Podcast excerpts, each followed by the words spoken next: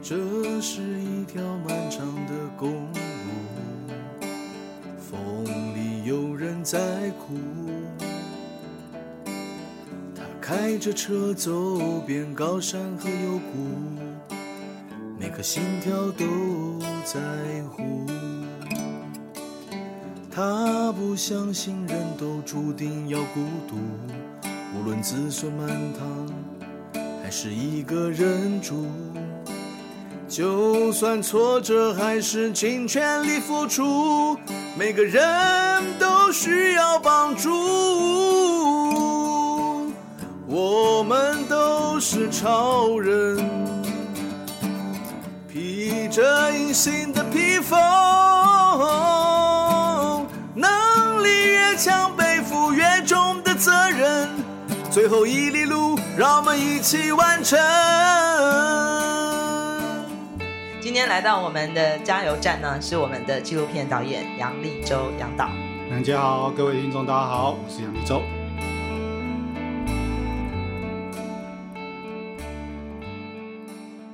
那我就觉得很，那我们就做吧。嗯、那当时，呃，正大就包了一个好大好大，好几百个那种超大厅，全台湾最大的戏院的厅。哇！对，然后就大一新生就进来看，然后还有学校教职员嘛。嗯。哇，那天好特别哦！那些大一新生睡得非常香甜呢。对啊，对，睡得好香甜，嗯、然后就是、嗯、哇，可以在风雪中睡着，也很棒哎。嗯、然后还有 Q, 也够冷，那个冷气够冷。还有 Q&A 的时候都不敢讲太大声，怕吵醒他们这样。哇，对，但反而是学校的老师或教职员们，就是可能有更多一点生命的经历的时候，他反而就是就大一新生。睡眼惺忪，阿姨们泪眼婆娑，对，就很不一样的感觉。后来我们就决定，就是这部纪录片除了戏院之外，它其实应该可以离开呃戏院到很多的空间或机构。所以我们现在虽然电影已经下已经下片了，事实上，那现在有哦大概有十几个都是机构，哎，嗯嗯，对，有那种。心理咨商的机构，嗯嗯嗯、呃，什么中国医药学呃学学院嘛，在台中的，对，对然后还有身心灵团体 都有，对，那我就觉得很好很好，我觉得那这部电影好像有机会可以在不同的面向被其他人看到。其实讲回来，嗯，就像那个妈妈跟太太看到你不一样的反应哦，嗯、感觉上那个小倩导演，其实你的你的太太，对，应该算是一个非常非常了解你的人。是的，然后也包括、呃、生活上的那个紧密度，他对于你这个父亲跟丈夫角色的存在，活着跟如果你往那个路线往那条路走下去，他面对的那些挑战，他选择是一个很乐观的眼神在看，呃，应该比较乐观吧，比较正面的方式去看待这个阴暗面。他的性格，嗯、我觉得是性格使然，嗯、就像我一直刚刚提到，从我外婆到我母亲到我，我。嗯甚至要到我的孩子，有可能。那我的女儿，嗯、我女儿比较像妈妈。嗯嗯。我女儿就是每天要花一个小时照镜子，然后在那拉头发，我都快崩溃了。这样。是她现在已经几岁了？好像国了，对，那青春期啦。嗯、那儿子现在小三。嗯。他每天都在下围棋耶，我就觉得非常专注。我好担心他会很像我这样子。嗯嗯嗯嗯、对。那我对我女儿就比较没有那么担心，我比较担心我儿子啦。那我太太就是一个。很开朗的，嗯、就是说，你知道那时候在南极，因为我们呃都没有任何通讯的方式，嗯、只有卫星电话。对，那卫星电话倒不是什么汇率多贵，嗯、是因为南呃卫星是为了服务商业的嘛。嗯，南极没有任何商业的可能，所以经过那边的卫星很少，嗯、所以我们都要 找对，没有商机，嗯、我们都要找那个角度，知道有一颗卫星快要从那边扫过去了。赶快轮流打电话。嗯，那我们刚刚经历过一个暴风雪，然后大家还好都没有事，嗯，然后就每个人只能讲一分钟。嗯嗯，对，因为呃不不是为了省钱，是怕那个卫星就飘走了。对。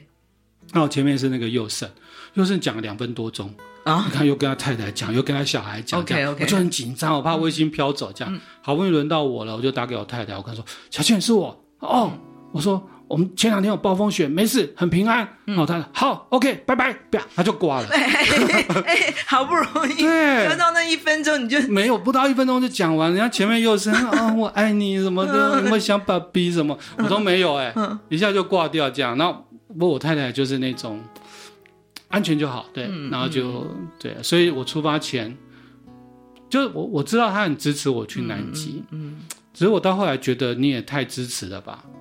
你难道不知道那里很危险吗？嗯嗯，嗯就是有一种哎去吧去吧那种感觉，我就很不安。可是我还是心里很正向去思考，他是真的很支持我，然后一直到我出发，他是真的爱你。呃，我我可以感受得到，有的很爱的。他一直到出发前，他帮我保巨额的保险，嗯、我就看着那个保险单，我就告诉我自己，我一定要活着回来，我不可以让他得逞。这是一种相爱相杀的关系。对对对，嗯、但是的确他是很支持我，因为我太太年纪比我小，她小快十岁，然后、嗯、呃，他就他成立一家电影公司嘛，对，对，然后。我就在这家电影公司工作，这样。那我们公司有四个导演，嗯嗯。那我是员工，他是老板。嗯、后来我们就长期相处，他也觉得我这个员工不错，嗯、然后我们就就决定，他我也觉得这老板不错，然后就就就就可以就想说，哎，那我们就在一起，姑且就凑个对，然后就在一起这样子。少来，然后我就想，明明是先结婚，没有没有，我那时候就想说，哎，可以跟老板结婚，很棒，哎。人生可以少奋斗三十年，可是你不怕你没有退休金吗？什么退休金？我在结婚之前，我每个月还有月薪，我月薪还不错。我结婚之后连月薪都没有，我嗯，对啊，更别说更别说退休金了。这样，可是我太太是很棒，所以说有时候我会抱怨嘛，她都会跟我说：“你知道你拍那些纪录片要花多少钱？嗯，你知道你认为你那些月薪是付得起这些拍影片的钱吗？”嗯、我就默默的还是继续领。那个就好，当你的员工就是了。对对，我就领零用钱就好了。不要问，不要问。但是 回到那个嗯、呃，电影的内内容本身啊，其实嗯、呃，白茫茫的雪哦，你们走了多久？我们在南极待了四十八天。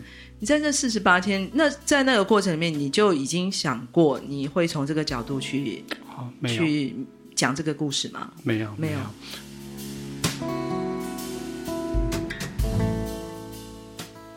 我当时去的时候，心里放比较多的影片的样子，反而的确是比较像探索频道这种热血冒险的影片。可是我的确是怀着另外一种说故事的可能的心态去的，所以也很啊，不管我所所呃所做的呃工作日志，我都知道这个都必须要留下来，因为它。不属于热血冒险的部分，可它有更多自我情见部分。嗯，那我一开始出发前，我并没有确定影片会长这样子。嗯嗯，我甚至也会有个念头，在那边会不会拍到外星人啊，或什么？它如果变成一个 科幻的影片，也很好看，很帅。对，因为我我这两年很爱看老高与小莫，所以我对那个，对，我就对那种东西就非常喜欢。对，那。所以其实你看嘛，二零一九年初我就回来了。对。那一九年的五六月吧，夏天我就把呃探索频道的影片就交出去了，嗯、他们就公播了。但是一直拖到现在两三年后，这个影片无边才剪接完成。嗯、的确是一直在这两三年过程当中，一直在呃摸索跟整理这影片要怎么说故事。那我们倒带一下，在这四十八天里面，你有带着你的忧郁症的药吗？有有有有。你有意识你要维持吃这个药，还是你根本已经没有时间想这件事？呃，我有，我有这，因为我不是只有忧郁症，我要有心血管啊，对对，我要高血压的问题，是。对对，嗯、所以我要我高血压去，我要去南极之前，还跟我的那个胸腔内科的医生说我要去南极。对，他快吓死了，嗯、他还准备一个叫舌下含定，OK 哦，就是那种心脏停的时候赶快含一片那种。嗯、然后他就跟我，我就问他说：“那含着之后要怎么办？”他说：“你三十分钟之内要赶快送到医院。”我说：“你南极很大，我们到最近医院要六天呐、啊，所以根本那是带心酸的。可是我还是带着，嗯、所以其实我不是只有抗忧郁药，其实还有呃心血呃高血压的药。嗯，那我觉得这是我的优点，我是一个。嗯我是一个服从权威的人，嗯，但是很有优点，嗯哼，对我我讲优点意思是说，当面对比如说啊、呃、必须服药这件事情啊、嗯嗯哦，或者医生交办的事情，嗯，我就是会乖乖啊、呃、吃药的那种人，或是太太交办的事情，哎，对对对对，太太的权威这样子，嗯、对。可是又很很有意思的是，我又对于社会某些结构权威是会有意见的，嗯，对，嗯。这个不，这个就另话了，嗯，那所以那时候在那个南极的服药，我现在反而你看，我今天还我今天忘了吃，但是我在南极没有一天会忘了吃，嗯，因为我我的摄影师跟我同一个帐篷，嗯嗯，我我在猜出发前他我太太已经交办很多事情了啦，嗯所以我摄影师就会很多该有的提醒，提醒对，那我就会就就照着照着走。但是我在南极有两次呃三次有呃很很有一次特别严重的恐慌，我是回来问我的医师才知道那个叫恐慌，嗯嗯就是我在帐篷里面哦，外面很冷嘛，零下三十度到四十度，帐篷里比较温暖，帐篷里到零下十几度，哇。可是我我穿着的衣服很多层，可是我不知道为什么我突然觉得我好热，我就开始脱衣服。嗯，我就一直脱，那脱完一件我还是觉得好热，我又脱第二件，最后我只穿第一层里面的排汗层的衣服，嗯。我还是觉得好热，那我就准备要把那个帐帐篷的那个拉链要拉开，嗯。因为太热，我想冲出去透透气。的时候，我的摄影师就把我抓住了，嗯嗯对，然后就整个呃崩溃了，就是很很很沮丧，嗯。因为我我的身体告诉我很热，可是我的意识知道这是不正常的。嗯，可是我真的好热，我好想冲出去。所以当我被阻止之后，我就就就就哭一场，然后就慢慢就，哎，温度就开始冷的感觉就席卷而来，我就赶快把衣服穿起来。那那次是我印象很深的一次。嗯那我就问问我的医生，回来之后他就说那是一种恐慌的反应，但我我有点不是太理解。是什么东西触动了这个？嗯嗯那当然他也没有办法给我明明确的答案。那我只提到说，我印象中恐慌都跟什么电梯啊里面有幽闭恐惧对，或者是？一片黑，嗯哦，嗯那黑黑暗的这样。嗯结果医生讲一句话，我觉得好棒哦。他跟我说，那，我们因为很熟的，他说：“立州，我跟你说，一片黑跟一片白是同样的意思。哦，你知道南极一片白，白茫茫一片，然后我们眼睛连连去，我连去去落个焦的焦点的地方参考，尤其风雪来的时候，我连去落个焦的焦点地方都没有。你知道那种，你眼睛没有一个地方可以落点的时候，你啊，那是多悲戚的事情。然后你会不知道自己是，你会知道自己非常的不是渺小，你会。渺小不足以形容，而是你会觉得自己非常的破碎，然后完全落不了焦点。那因为我们一直长期处在那种氛围，嗯那也可能从创作者角度而言，对很多事情或情绪又特别的敏感，嗯，对，所以就他能我能够唯一能够呃，医生告诉我将有自己的呃假注记，大概就是这样的感受。是但是我觉得这样理解好棒哦。因为我觉得有时候这种这种情绪的东西，对创作上面是很棒的东西。对，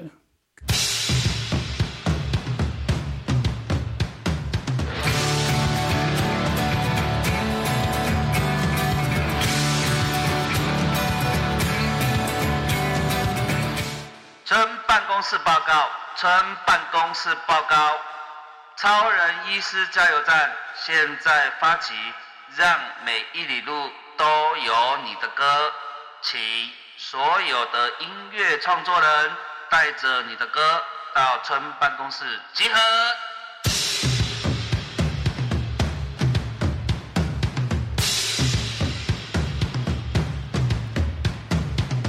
可以说是一种怀疑之存在吗？我超怀疑的啊，超怀疑的。超，怀疑的，嗯，对，怀疑到都不知道干嘛来这里。对来啊，哪里？来南极我以为在在我面前，没有没有，跟就嗯。就内湖找个棚，白茫茫一片，大家在那两个月都不要跟外面联络就好啦。就是南极了，就是登陆月球不也是用演的？哦。传说啦，传说老高说的啦。不要再破坏我们观众的那个对电影的 梦想了，好吗？对，但是呃，我记得那天映后我们有有聊天嘛，然后其实你你其实有长时间，因为母亲的关系，你其实是蛮抗拒吃药的，蛮、嗯、抗拒要透过药物去控制自己的这个身体的状况。对。对，然后一直到你碰到了你另外一位医师，有给你一些啊、呃、不同的一个角度，比如说药物的进步，对，还有点点点的，没错，的确，嗯、呃，因为我母亲吃了四十几年的白油解，对白油解，那。当然是比较旧的药啦。那照医生的说法，他说旧的药当然有旧的药药效，可是也因为旧的药太使用，对我对我母亲而言，那个一定有副作用的伤害。嗯、然后，因为母亲的反应迟钝，实在让我很恐惧。因为我在做创作，嗯，那我我不大能够接受自己变成像妈妈那样子的状况。像我两个小孩很爱阿嬷嘛，都会去逗弄阿嬷啊这样。嗯、可是我妈妈。回应那个笑容就是慢半拍，对，所以我很恐惧。所以那时候医生，我一开始去，哦，那时候去台大精神科门诊，你你，我不知道你知不知道台大精神科门诊在哪里？就面对台大医院的时候，右手边那一栋。嗯。然后在那个候诊室等的时候，哇，在我旁边都是风情万种，哎，什么都有，一直绕圆圈走路的，然后头顶着墙壁的，嗯、然后我就觉得。天哪，我怎么在这里这样子？嗯、然后待会就要跟医生对谈这样，然后聊完哦，那天那医生那很帮忙，也聊聊很久。那后来他就直接跟我说吃药这件事，但我也明白告诉他我妈妈的状况，他努力去说服我啦。但他的解释就是说这个药物已经进步了，这第一个。嗯、那第二个，他也跟我举了很多。耳熟能详的创作者这样子，艺术家。服服用这个药，对对对，嗯、那种超大咖的艺术家哎，都跟我说，比如说？不不能说，导演那个某某某艺术家还是跟你吃一样的药，那这个就有点说服到我，他都吃了，对不对？嗯、看起来他的创作也没有没有什么断，国际级的艺术家，对对，也没有断裂这样，那、嗯、我就觉得，那我就。跟着吃这样，那就到现在了。嗯，我记得那时候你还说，你为了想要减低你的药量，还很认真。对对对对对，因为那已经很多年了啦。就因为后来从台到，因为我住新店关系，就转到更新去。嗯、然后那个我每次去看我的精神科医师哦，他反正我都跟他聊天。我们最近都我们最近在聊存在主义，最近啊.对，在聊存在主义。然后聊完之后，他就会。嗯，就是就开药嘛。嗯嗯。那他每次给我开的药就差不多是那样的剂量。对。那有时候他会给我开多一点，可能我状况比较不好，他给我就加药这样。那比如说这阵子我觉得状况不错，所以我希望他，我希望减药。嗯。可是我不敢自己减，因为药自己减会有那那不那一种都有一种反应，对不对？然后我每次去，最近啊，最近因为一个月看一次，所以我去我就开始说笑话啊，然后表现的很。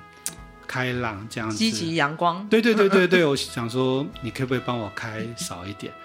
我真的是费尽了所有的武功啊，然后所有的段子啊，全部都讲完了，就他开的药还是一样，我就骗不过，骗对对，骗不过他。那反正我后来还是乖乖吃这样。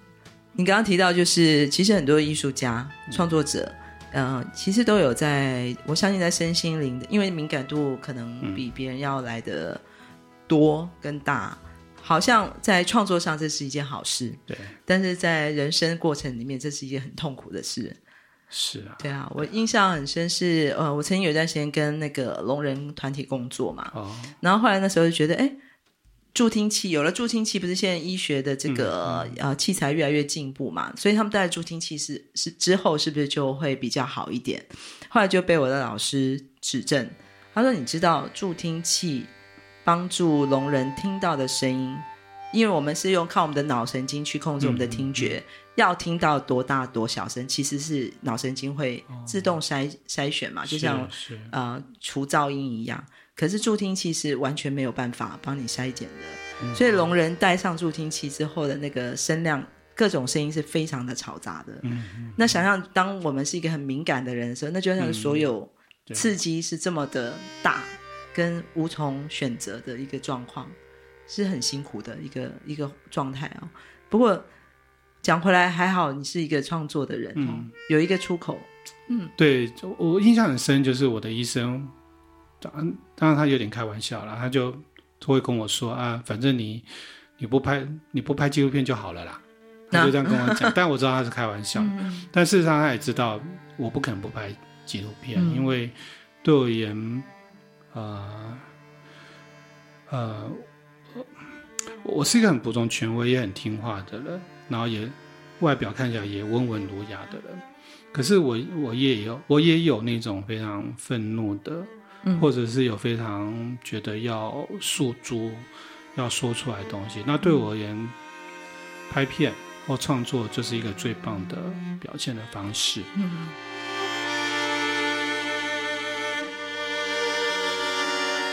那呃，愤怒这件事情，就创作对我而言是一个很重要的啊，应该说愤怒是我创作很重要的一个动力。嗯。但是那个愤怒啊。就是我，我不会把愤怒直接就用愤怒就呈现出来，就我不会哦，愤怒我就去翻桌，但是我会把愤怒转译成另外一种形式，嗯，嗯，纪录片或电影。那慢慢的我就发现我没有办法，我我会为自己的能力的不足焦虑啦。比如说，我觉得哦，好多题材应该要做，可是我没有办法做那么多，我甚至都会想说，我要靠纪录片去呃改变世界，嗯，甚至我想要二零二四出来选。总统没有没有，对对对对，类似这样子，但是我知道是不够的，然后我能力不足，但是我我后来这这几年我又找到一些方法，比如我可以找更多年轻导演一起，嗯，那找很多年轻创作者跟我一起，然后他们，我大概赢他们就两样东西嘛，第一个我年纪比他们大，嗯，第二个呃呃，第二个我比较容易找到一些资源，嗯，所以我就可以去。呃，带着这些年轻创作者，他们可能看到了某些议题，嗯，那我觉得他们可能会怕这个怕那个，那我就会去 push 他们，嗯，然后就跟他们，你这样不够愤怒，你还是更愤怒一点，这样，嗯，就是说拍纪录片有一个很重要的核心想法，就是如果说这个社会上偏见是一堵高墙的话，嗯，其实我们以前我的做法，想要透过纪录片把这堵。偏见的高墙给推倒，但越年近五年过五十了，做了这么多作品，我觉得是推不倒的。嗯，但是这些年轻的创作者或我，我们一起去做每部纪录片，长片也好，短片也好，我们其实在在叠这个台阶。有一天我们会翻过嗯那座偏见的高墙的，透过纪录片，嗯啊，我就很开心找到了一个。完全不同的方式，然后让我的愤怒有出口。嗯哼，嗯，这不就是无边你说的那个月亮的阴暗、阴面、暗面？对啊，看、欸、看不见不表示它不存在，而且它存在也不见得是黑暗的力量哦。呃，它有时候反而是驱动正向的力量的来源。对啊，所以很高兴你就从南极活着回来了，因为你有驱动的创作的力量。嗯，我我回来之后。没有那种呃一翻两瞪瞪眼的改变，嗯嗯嗯、包含有一些时候有一些呃映后座谈，有些观众出于善意啦，他问我说：“导演，你拍完这部影片之后，你有没有被疗愈？”这样子，我都会跟他讲说：“ 我如果说嗯有哎，我被疗愈了，他可能心情会好一点这样。嗯嗯嗯”但我后来都很诚实跟他说：“没有，我觉得我知道情绪困扰或忧郁这件事情，大概会跟着我一辈子哦。”嗯，我大概这辈子都没有办法在这个漩涡中改变。我我我我不是医生，我没有办法，我没有资格这样断定。但我我明白，我明白这件事。我知道在某些时候我，我我会又我又会掉下去。比如说前阵子那个梨泰院那个韩国那个，嗯嗯，你知道我就是一个资讯的呃强烈的吸收者。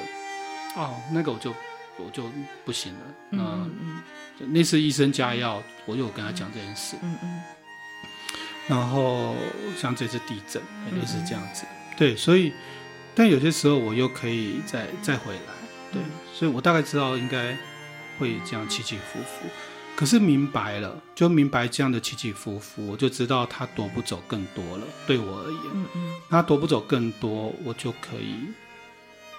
而且我觉得，拍完《无边》之后，去跟好多好多人分享，观众或包含今天这样，我觉得这样的分享对我是有帮助的，因为我可以不停不停的去说、反思，然后，嗯，就说如果说忧郁或忧郁症这件事情是一个污名的事情的话，当然现在可能没那么严重，嗯，但如果它还是一个对很多人或对一部分人还是一个污名的过程的话，好像我可以出来做一件示范。对，嗯，然后可以让这件事情，嗯，哎，还是有人可以，嗯，OK 啦，对，嗯，嗯，我我我觉得其实最大的一个感受啦，就是，嗯、呃，不管呃我们的周边有没有这样的朋友，其实应该，我觉得最近越来越多，哦、不是我应该应该说最近浮现的状况越来越多。嗯我觉得呢，我们能做的最好的一件事情就是跟他在一起，就是一个陪伴吧。对，比你说啊，加油啦！你想太多，那都是屁话。嗯、对，对就是我只是在这里，嗯、我就在啊。对，对，对，对，嗯，可能你的太太就已经做好了最好的示范，就嗯，我知道了，好，拜拜，挂电话。就是，你听你这样讲，突然觉得他的做法其实比较是对的耶。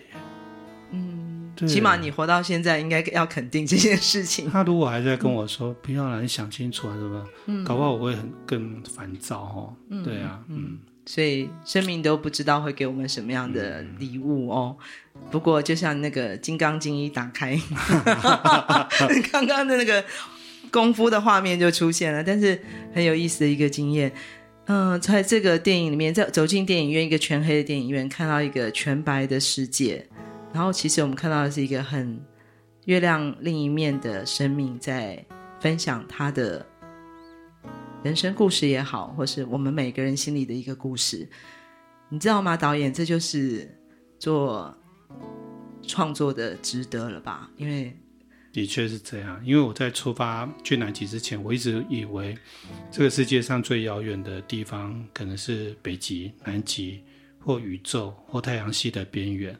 但殊不知，其实最遥远的地方是你是否认识你自己的心灵，那才是我们终极一生所要漫游的地方。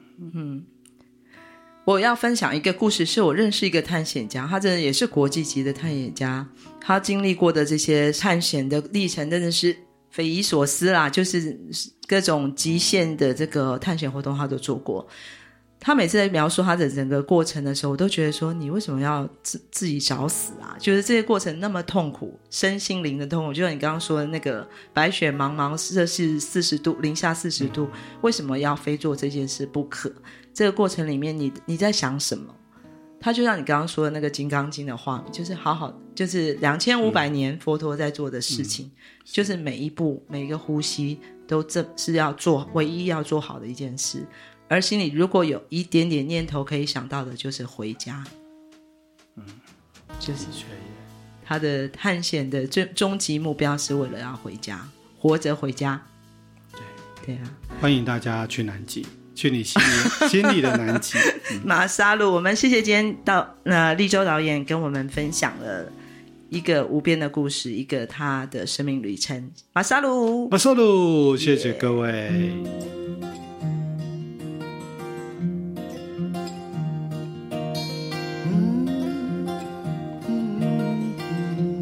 从屏东到台东这条南回公路上，有一间超人医师加油站，二十四小时不打烊。